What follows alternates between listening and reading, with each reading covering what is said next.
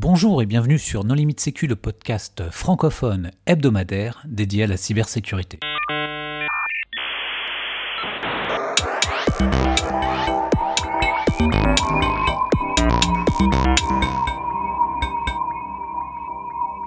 Alors aujourd'hui, nous allons parler de sécurité des drones avec euh, Victor Vuillard. Bonjour Victor. Bonjour. Pour discuter avec lui, les contributeurs Non Limite Sécu sont Nicolas Ruff. Bonjour. Et Hervé Schauer. Bonjour. Alors Victor, en préambule, est-ce que tu voudrais bien te présenter? Bien sûr, donc Victor Vuillard, je suis le responsable cybersécurité et sécurité du groupe Parrot, qui est le premier constructeur européen de drones. Et je m'occupe à la fois de la sécurité du système d'information de la boîte, ainsi que d'intégrer dans les drones des fonctions de sécurité pour répondre aux usages les plus exigeants de nos clients. Alors, un drone, qu'est-ce que c'est?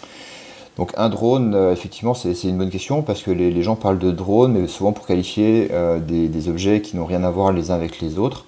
Un drone, ça peut aller, du, micro-drone, qui euh, bah, va être un objet volant de quelques centaines de grammes, et, après, en fonction des usages, on peut avoir des drones qui vont prendre un peu en taille, en particulier avoir des capacités d'emport de charge, donc qui peuvent être des optiques, mais qui peuvent être aussi des systèmes de, captation de gaz, des systèmes de, portage de, certaines euh, charges comme un colis. Euh, et parfois, quand on parle de drones, ça va aussi sur des drones beaucoup plus gros, en particulier utilisés dans les domaines de la défense. Donc c'est le cas de, drones mâles comme par exemple le Reaper, qui sont en fait des petits avions mais non habités. Mais euh, des, avions télécommandés, moi j'ai connu ça euh, bah, il y a déjà 40 ans. Est-ce qu'un drone, ça peut s'appeler drone alors que c'est télécommandé? Ou est-ce qu'un drone, ça doit être un objet volant autonome?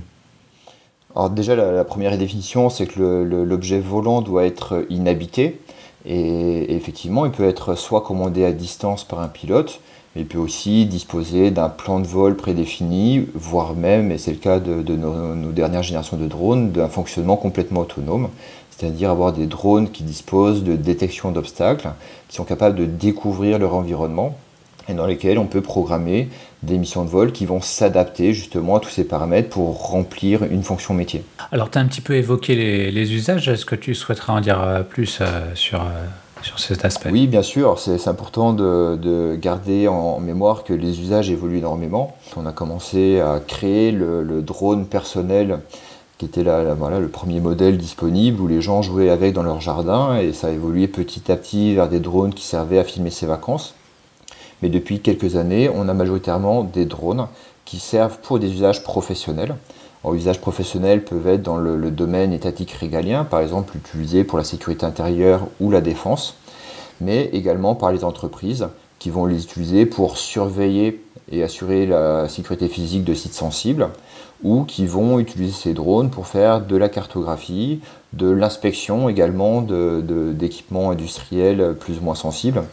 Et c'est le cas en particulier d'utilisateurs tels que des opérateurs d'importance vitale, ou même dans certains domaines et pour lesquels on ne pense pas forcément à, la cybersécurité, à l'agriculture.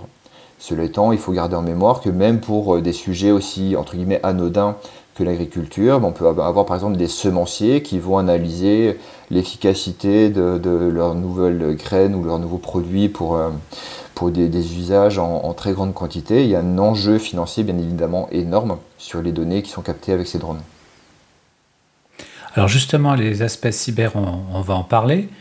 Et euh, surtout, on va parler peut-être euh, des, exemples ou des impacts euh, possibles si jamais ces aspects cybersécurité n'étaient pas pris en compte. Alors, quels pourraient-ils être? Alors les impacts, hein, c'est simple. J'ai mentionné quelques usages tout à l'heure. Donc le fait d'avoir par exemple la police ou la gendarmerie qui utilisent des drones pour surveiller des, des malfrats, des terroristes, des vendeurs de drogue. Euh, la, défense. Pour, surveiller des manifestants. Donc il faudrait éviter que les manifestants prennent le contrôle du drone. C'est aussi un usage et on peut, on peut y venir. Donc euh, l'usage aussi côté défense où on va avoir un soldat qui va tout simplement avoir un drone dans son sac à dos, va le lancer pour aller voir à quelques kilomètres si un danger particulier euh, est, présent sur le terrain. Donc ça c'est le, côté reconnaissance dans la défense ou surveillance de, cibles hostiles.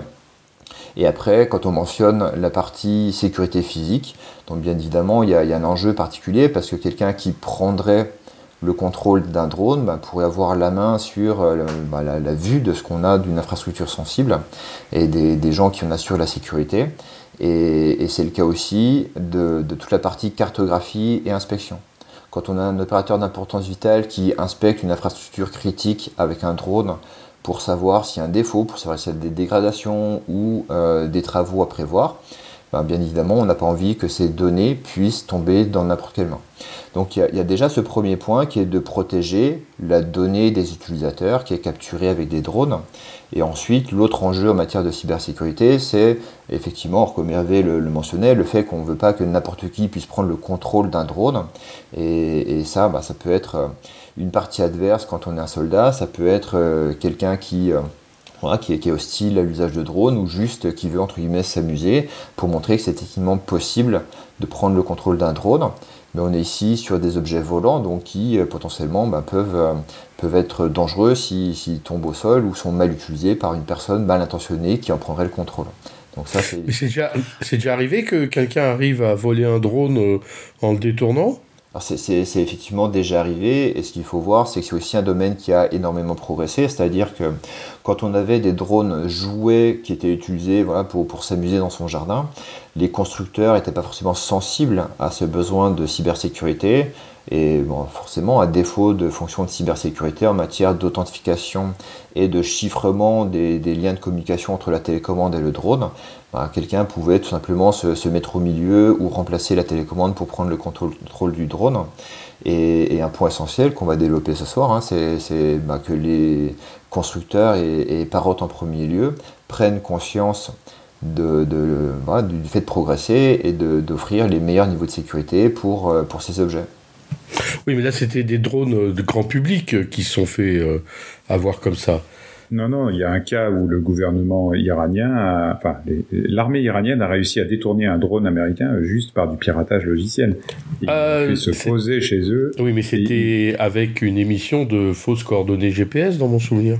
Ah, mais peu importe, ça reste du piratage. Ah, ouais, alors, euh, c'est du plus du piratage du GPS. Euh, du bourrage de GPS que, que c'est pas le drone lui-même qui a été victime de l'attaque. sur Wikipédia, ça s'appelle l'incident du RQ-170. Tu pourras aller lire le compte rendu technique détaillé euh, de ce qui s'est passé. ouais, mais c'est pas, le logiciel du drone qui est en cause. En, résumé, hein, ce qu'on peut, qu'on peut retenir, c'est que qu'il s'agisse d'un usage professionnel civil ou qu'il s'agisse d'un usage défense, ce qui est important dans le drone, c'est de protéger le système embarqué, de protéger les communications et y compris le GPS, et de protéger les données qui sont capturées par les drones. Et finalement, sur ces objectifs fondamentaux, euh, je pense qu'ils sont valables aussi bien pour un professionnel civil que pour quelqu'un de la défense. Donc il y a un autre cas que tu n'as pas mentionné et qui me semble, enfin moi dont j'ai entendu parler à mon niveau, sachant que je suis pas dans le métier, c'est euh, le fait que dans les drones euh, civils, en fait, il y a des zones d'exclusion. Donc, il y a des endroits où tu peux pas, euh, où ton drone va refuser de voler parce que le logiciel de pilotage connaît l'emplacement des aéroports, des bases militaires, des choses comme ça. D'où le fait qu'il y a une activité florissante autour de, la modification de ces logiciels et aussi donc des contre-mesures qui permettent de s'assurer que le logiciel est intègre et qu'il n'a pas été modifié. Ça, c'est quand même, enfin, c'est un peu comme le la réparation de, tracteurs, pour prendre la métaphore agricole, puisqu'aujourd'hui ils sont tous pilotés à distance par satellite avec du logiciel euh, constructeur qui gère les DRM à distance. Euh, c'est aussi quelque chose qui existe dans le domaine du drone et qui stimule beaucoup la recherche en sécurité informatique. Alors, dans, la question que tu poses, je, vois deux sujets qui me semblent assez différents. Le premier, c'est celui de la protection du système embarqué, y compris les mises à jour, protéger le soft qui va tourner sur le drone et deuxièmement ce qu'appelait no-fly zone, et le fait d'avoir des, zones dans lesquelles potentiellement sur certaines marques de drones, euh, les drones vont être restreints et ne vont pas pouvoir, euh, ne vont pas pouvoir se diriger. Donc sur la, première question, bah, c'est comme n'importe quel système embarqué où il sera très important d'avoir des signatures numériques, des mises à jour logicielles, d'avoir toute une partie secure boot et vérification d'intégrité jusqu'au fonctionnement du logiciel. Donc ça, c'est un point qui est très générique. Et après, sur le sujet spécifique des no-fly zones, ce qui est important, c'est qu'il faut voir le, enfin, où, se situe la bonne balance entre le fait d'avoir ces contraintes réglementaire et le fait d'avoir ben, potentiellement un danger de dévoiler des informations à des, entités qui n'ont pas le besoin d'en connaître.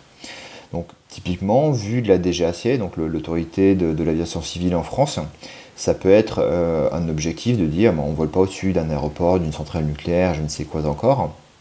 Cela étant, ce que font certaines marques de drones, c'est qu'elles mettent en place des systèmes de communication avec des serveurs de leur marque, ou elles mettent en place des systèmes de verrou logiciel, mais qui obligent les pilotes à dévoiler où est-ce qu'ils vont voler, parce qu'on peut interdire de manière générique le vol dans certaines zones, mais à un moment donné, on a aussi des usages légitimes. C'est-à-dire que si je suis exploitant d'une centrale nucléaire et j'ai envie de surveiller mon périmètre physique avec un drone, j'ai légitimité à voler au-dessus de mon périmètre avec un drone. Sur un aéroport, euh, pareil, on pourrait se dire potentiellement qu'il n'y a pas d'utilité euh, et que c'est dangereux d'avoir des drones qui survolent un aéroport. Mais on voit par ailleurs qu'il y a des compagnies aériennes qui font euh, appel à des, des, boîtes de drones qui vont faire de l'inspection du fuselage d'avion avec des drones et, là, bien évidemment, il y a un gain économique énorme, parce que ça permet de faire l'inspection beaucoup plus rapidement, mais il peut aussi y avoir un gain en matière de sécurité aérienne, puisque l'inspection, complétée toujours par une vérification humaine, mais l'inspection automatisée peut s'avérer beaucoup plus fine, avec euh, des historiques conservés de manière euh, plus pérenne, alors que dans le cas manuel, bah, c'est quelque chose de très fastidieux sur lequel les humains peuvent se tromper. Donc il y, a toujours ce genre de cas, le fait de se dire si on interdit tout, bah, finalement on pénalise des usages bénéfiques. Alors comment tu gères cette euh, granularité? Alors à Parrot, on a un, choix très simple, hein, c'est qu'il y a une réglementation et, on fait en sorte que nos softs l'appliquent et que nos produits l'appliquent. Et en particulier, il y a une réglementation en France et dans la plupart des, pays occidentaux qui dit ben, on n'a pas le droit de voler dans telle et telle zone, mais c'est la responsabilité du pilote et du coup, on n'a pas envie de forcer un pilote à dévoiler sa localisation à parotte. C'est-à-dire que nous, on ne force pas de manière technique les pilotes à ne pas voler dans certaines zones. Et pourquoi on ne le fait pas? Parce qu'on a aussi des, drones qui sont utilisés par la police, qui sont utilisés par des professionnels qui ont légitimité. Et, et, ben en fait, la police n'a pas à nous dévoiler où est-ce qu'ils sont censés voler, parce que c'est n'est pas le, Enfin, il n'y a, pas de, cas pratique où Parrot aurait légitimité à avoir cette information. C'est un sujet régalien et l'information n'a pas à aller chez un opérateur privé. Alors, bien évidemment, il faut noter que ce n'est pas forcément le cas de tous les constructeurs, et on peut avoir des constructeurs en particulier chinois qui vont, eux, récupérer cette information. Le cas des drones euh, utilisés euh, dans la défense euh, doit être encore plus délicat. Est-ce que si finalement un drone est utilisé par un ennemi. Euh, le pays du fabricant du drone euh, prévoit des, possibilités euh, d'empêcher le drone de fonctionner bah, dans, le cas que je mentionnais tout à l'heure, d'avoir un soldat qui utilise le drone comme un outil de reconnaissance, bah, finalement c'est une caméra qui vole. Et, après, il y a une, réglementation, en particulier imposée par certains pays, comme les États-Unis avec la, la, réglementation ITAR, qui va autoriser ou non le fait de, fournir des armées étrangères de, composants qui ont certaines propriétés. Donc c'est le cas par exemple d'un capteur thermal qui aura une certaine résolution, une certaine fréquence de, euh, rafraîchissement. Donc, euh, donc, là, bien évidemment, il y a un cadre qui protège le, fait de, ne pas fournir ce type de matériel à des gens qui ne sont pas légitimes pour l'avoir. Mais dans le domaine du, de l'aviation, il y a des radars civils et des radars militaires, et typiquement tous les, avions civils s'identifient avec un transpondeur. Donc, euh, alors que les radars militaires vont eux être actifs et donc envoyer des ondes dans le ciel pour vérifier ce qui est en train de voler sans, sans, sans faire euh, confiance à ce qui est émis par les appareils. Est-ce que c'est pareil dans le domaine des drones ou est-ce que est-ce qu'on peut différencier un drone qui appartient à la police, à l'armée ou est-ce que finalement c'est tous les mêmes et euh, c'est juste l'usage qui change? Alors il y a effectivement des équivalents, et ce qu'on peut voir dans, dans le domaine de l'aviation civile, c'est en particulier l'usage d'ADSB, qui est un, protocole de signalement des avions à distance. Et bon, c'est un protocole qui est assez ancien et pour lequel malheureusement il n'y a, a, pas de sécurité. Donc ça permet à quelqu'un de, falsifier le message, de, broadcaster dans les airs le fait que tel avion est à tel endroit alors que potentiellement il ne l'est pas du tout et de prendre l'identité d'un autre avion. Donc ça c'est déjà un défaut mais qui est plutôt historique. Alors quand je disais qu'il y avait des parallèles avec le monde du drone, effectivement, les, régulateurs, donc à la fois français, européens ou dans d'autres pays comme les États-Unis avec FAA, euh, ont émis des, réglementations. Enfin, en Europe, on en a une qui, euh, qui se base sur une, terminologie qui s'appelle Direct Remote Identification et qui vise à broadcaster dans les airs l'identité du, drone et ou de son pilote. Donc ça, c'est effectivement quelque chose de potentiellement bénéfique pour la maîtrise de l'espace aérien, mais ce qu'on peut regretter, c'est qu'un certain nombre d'acteurs, en particulier extra-européens, ont fait pas mal de lobbying pour dire non, non, mais en fait, euh, euh, sortez cette réglementation avec un standard de, signalement des drones, mais sans cybersécurité. Donc ça, c'est dommage parce que, bah, premièrement, quelqu'un de malveillant peut effectivement prendre l'identité d'un vrai drone et l'utiliser sur un drone malveillant. Et, ensuite, quand on a des autorités qui vont surveiller l'espace aérien, donc par exemple pour un grand événement comme le 14 juillet ou pour les JO en 2024, ça veut dire que cette surveillance pourrait être faussée avec un attaquant qui va envoyer des centaines ou des milliers de faux signaux, donc en gros inonder la surveillance, donc qui euh, se trouvera inopérante et pendant ce temps-là, bah, l'attaquant pourrait envoyer un vrai drone qui par exemple serait chargé d'explosifs. Donc l'impact en matière de cybersécurité, c'est celui-ci. Et, à Parrot, on, essaye justement de, passer le message aux autorités pour faire évoluer la réglementation et intégrer le plus rapidement possible les fonctions de sécurité qui permettraient bah, tout simplement d'avoir une, signature des broadcasts et qui permet de vérifier que, tel drone est bien tel drone et qu'il n'est pas falsifié. Il semble qu'il y ait aussi une évolution des drones vers plus de, connectivité, donc 4G, 5G, etc. Est-ce que ça, ça induit euh, de, de, nouvelles euh, vulnérabilité potentielle Alors ça, induit surtout un nouveau besoin de sécurité. Enfin, on, a intégré des, fonctions de, connectivité 4G dans notre dernière génération de drones Anafi, alors qu'un drone qui est plus une plateforme robotique avec un fonctionnement autonome et cette capacité justement de, de soit avoir un lien radio direct, soit switcher automatiquement en 4G quand le drone s'éloigne ou quand il passe derrière un immeuble, une colline ou quelque chose qui va, qui va couper le signal radio direct. Donc ça, la grosse différence, c'est que historiquement, on avait beaucoup de drones qui étaient pilotés avec des liens radio directs, quels qu'ils soient, mais c'est plutôt simple à gérer en matière de cybersécurité parce qu'on a sa petite bulle, on a un secret partagé qui permet d'authentifier la télécommande, le drone et de, gérer le chiffrement et l'authentification. Donc ça, c'était plutôt facile. Alors que quand on est dans un environnement 4G, ben, ça veut dire que la télécommande est sur Internet, le drone est sur Internet, et à un moment donné, il ben, faut les mettre les, deux en relation, ce qui n'est pas si simple. Et surtout, ce qu'on voulait éviter, c'est que les utilisateurs aient à renseigner des mots de passe dans leur drone, parce que, bon, déjà, on connaît tous l'échec des, mots de passe, et euh, tôt ou tard, l'utilisateur finit euh, par euh, mettre un mot de passe débile, on finit par avoir du brute force et toutes ces problématiques. Et, en plus, dans des environnements professionnels tels qu'on les mentionnait, on n'est plus sur un particulier qui est une personne qui a un drone, mais on est sur, euh, par exemple, une boîte de service par drone ou un bataillon de gendarmerie qui vont avoir, je sais pas, mettons 20 pilotes, 20 drones. Et, dans le cas le, plus critique, ben, ça veut dire que chacun des 20 pilotes devrait renseigner chacun des 20 mots de passe dans chacun des 20 drones.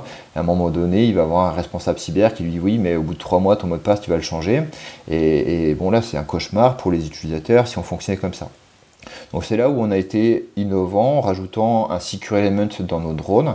Et Secure Element qui, euh, bah, directement sorti d'usine, contient entre autres une clé privée, un certificat et fournit au drone une identité unique.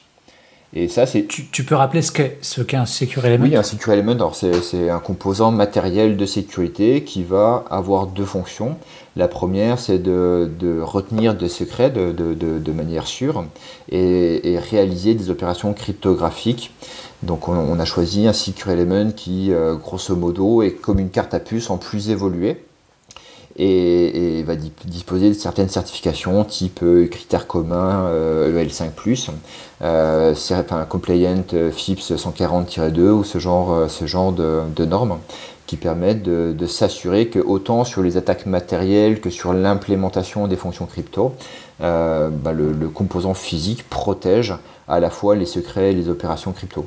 Quand on a de la 4G, 5G, on a déjà IMSI, IMEI, enfin il y a une carte SIM pour, euh, pour parler à un réseau télécom derrière.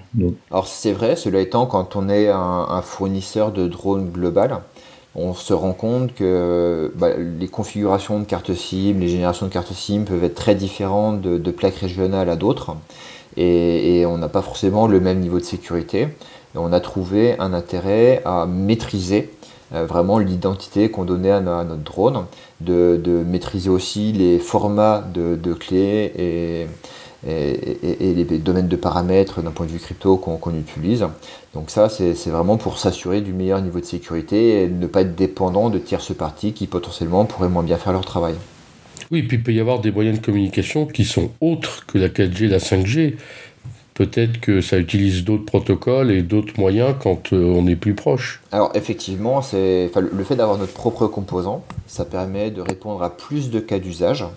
Et en dehors de la mise en relation 4G d'un point de vue sécurisé, on, va l'utiliser aussi pour enregistrer d'autres clés, par exemple pour avoir toute une partie de secure boot et de vérification de l'intégrité de la provenance du logiciel qui tourne sur le drone. Et, des fonctions évoluent aussi qui vont permettre de, gérer la configuration entre euh, des drones qui sont utilisés en phase de développement et des drones qui sont sortis d'usine en production. Et, ce qu'on veut, c'est qu'une fois que c'est sorti d'usine, qu'un client l'acquiert, on ne veut pas que qui que ce soit, même un développeur de Parrot, soit lui-même directement, soit un attaquant qui a repris le, contrôle de son poste de travail. On ne veut pas qu'un développeur de Parrot puisse pousser une version altérée du firmware. Donc on veut avoir un process où on maîtrise l'ensemble des commits, l'ensemble des fonctions qui sont, euh, qui sont intégrées ou non dans le firmware, l'ensemble de la phase de build et de la phase de signature numérique du firmware. Donc on a quelque chose de très contraint. Mais très contraint veut dire aussi que les développeurs n'ont pas la souplesse pour tester leur développement, les nouvelles fonctionnalités. Donc c'est là où on utilise ce composant de sécurité aussi pour bah, avoir une autre clé publique de vérification de l'intégrité qui sert à une autre population, euh, juste en phase de développement, mais qui est complètement invalidée en phase de production. Ça c'est un problème assez classique. Il existe aussi des iPhones euh, directement de développement chez Apple, euh, dont certains se retrouvent sur le marché noir, qui effectivement n'ont pas tous les problèmes de signature et qui permettent de développer iOS sans passer par des, des, contraintes euh, logistiques, on va dire. C'est vrai que c'est une problématique, mais ici, ce dont on veut se protéger, c'est pas du fait qu'un développeur puisse lui-même refaire un firmware euh, modifié. Euh, c'est vraiment que quelqu'un de malveillant pousse ce firmware sur un drone de, client. ce, que, ce que tu mentionnes ne hein, fonctionnerait pas pour le, pousser sur un autre drone. Et d'ailleurs, à Parrot, on a cette ouverture que, n'ont pas d'autres fabricants dans, dans, le domaine électronique, où justement on incite des, tierces parties, alors que ce soit des partenaires ou des utilisateurs finaux, à intégrer leur propre logiciel sur nos drones. Donc de, tout temps, hein, on a proposé un simulateur, un SDK qui permet de piloter les drones à distance avec n'importe quel logiciel qui ne qui serait pas forcément fait par Parrot, mais par n'importe quelle autre partie. Et, depuis peu, on a intégré une fonction qu'on appelle RSDK, qui est ben, le fait d'avoir un kit de développement qui permet de pousser des applications dans le drone. Et bon, ça c'est une révolution qui est assez similaire à celle qu'on a trouvée dans les smartphones. C'est-à-dire que si je replonge 20-25 ans en arrière, j'avais un Nokia ou euh, un BlackBerry sur lequel bah, j'avais un système fermé, pas la possibilité d'ajouter des apps ni quoi que ce soit. Et aujourd'hui, bah, j'ai un, smartphone euh, soit sous Android, soit sous, iOS, mais sur lequel il y a cette ouverture et la capacité à une tierce partie à créer son application qui va répondre à une fonction particulière. Donc on, a aussi cette évolution dans le domaine du drone. Donc ça c'est utilisé par exemple dans le domaine de l'inspection. Quand on parle d'inspection, bah, ça peut être l'inspection de tout et n'importe quoi. Hein. Inspection de pales d'éoliennes, inspection de fuselage d'avion, on en parlait tout à l'heure, inspection d'épaufrures sur le barrage en béton d'un barrage hydraulique. Euh, bah, ça finalement, à chaque fois, c'est un métier différent. Et nous, on n'a pas forcément cette vocation à connaître toutes les subtilités du domaine de l'inspection dans chacun de ces sous-métiers mais on permet à des gens qui sont experts de ce sujet, de leur propre métier, de faire le soft qui va adapter le comportement du drone à une éolienne, à un, pas, des panneaux solaires, à un fuselage d'avion ou à autre chose. Ok. Pour conclure, euh, est-ce que tu veux bien nous parler de l'initiative, de l'initiative euh, Drone for Sec? Effectivement, le Drone Sec, c'est une, fédération européenne des drones de sécurité qui regroupe à la fois des, constructeurs de drones aériens, mais également toute la partie robotique terrestre et aquatique, donc euh, de surface ou, euh, ou sous-marine, ainsi que des fournisseurs de composants stratégiques. On, vise bien évidemment la, souveraineté européenne. Donc c'est important de penser à la fois aux composants, à certaines expertises, mais aussi à toute la partie logicielle qui en amont permet de piloter les drones. Alors piloter au sens large, hein, ça peut être du pilotage direct, de la gestion de mission, du vol automatisé, voire autonome, du vol en essaim. Et de l'autre côté de la chaîne, de prendre les données, de les analyser, d'apporter une plus-value dans, l'analyse. Donc c'est toute la partie euh, computer vision, IA et compagnie. Et, le constat, c'est, j'en parlais d'ailleurs tout à l'heure sur, sur la partie euh, Direct Remote Identification pour, euh, pour le, broadcast de l'identité du drone, c'est qu'on a parfois des, régulateurs qui connaissent assez peu notre propre métier et qui par ailleurs connaissent assez peu la cybersécurité. Et, en gros, c'est une façon de se regrouper au sein de l'industrie pour bah, expliquer quelles seraient les bonnes solutions et comment on peut en particulier intégrer euh, plus de cybersécurité, adapter le juste niveau de, protection des données à caractère personnel pour justement montrer qu'on peut avoir un usage bénéfique des drones, mais surtout un usage maîtrisé et respectueux des libertés individuelles et de données à caractère personnel. Est-ce que euh, vous faites euh, des bug bounty sur vos drones? Alors c'est vrai que c'est une bonne question parce qu'on n'a pas abordé ce point. pour, nous, il y, a deux points qui sont très importants. Le premier, c'est la transparence et le deuxième, c'est l'auditabilité, l'audit effectif de, nos drones et, s'assurer que les fonctions de sécurité sont bien, implémentées. Donc, euh, bon, depuis des années, hein, on fait des audits internes, on fait des audits externes par différentes euh, parties euh, expertes sur le sujet. On a des clients comme par exemple le département de la défense aux États-Unis dans le cadre du, programme Blue SUS, qui est un programme drone de confiance américain qui a fait ses propres vérifications de sécurité. Et, à un moment donné, on, a été insatisfait de, tout ça parce qu'un audit, c'est toujours bien, mais c'est limité aux compétences des quelques auditeurs, c'est limité à un périmètre et c'est aussi euh, bien évidemment limité dans le temps. Donc j'ai trouvé que lancer un bug bounty était bénéfique parce que ça remplace pas un audit, mais ça complète avec plus de diversité, une vérification dans le temps. Et, on est même allé plus loin en sollicitant euh, par exemple euh, des, organisations de conférences comme hardware.io récemment, enfin c'était en, juin en Californie il n'y a pas très longtemps. On a prêté un certain nombre de drones pour que ben, des gens qui, sont vraiment experts cyber sur la partie embarquée, ce qui est assez rare, hein, puissent euh, bah, tout simplement démonter nos produits et faire tous les tests qu'ils voulaient. Et, en gros, on réintégrait, si, euh, s'il y avait quelque chose à réintégrer, les, constats dans notre bug bounty qu'on, opère déjà avec Essuyac aujourd'hui. Très bien. Eh ben, Victor, merci beaucoup d'avoir accepté notre invitation. Bah, merci à tous les trois. Chers auditeurs, nous espérons que cet épisode vous aura intéressé. Nous vous donnons rendez-vous la semaine prochaine dans un nouveau podcast. Au revoir. Au revoir. Au revoir. Au revoir.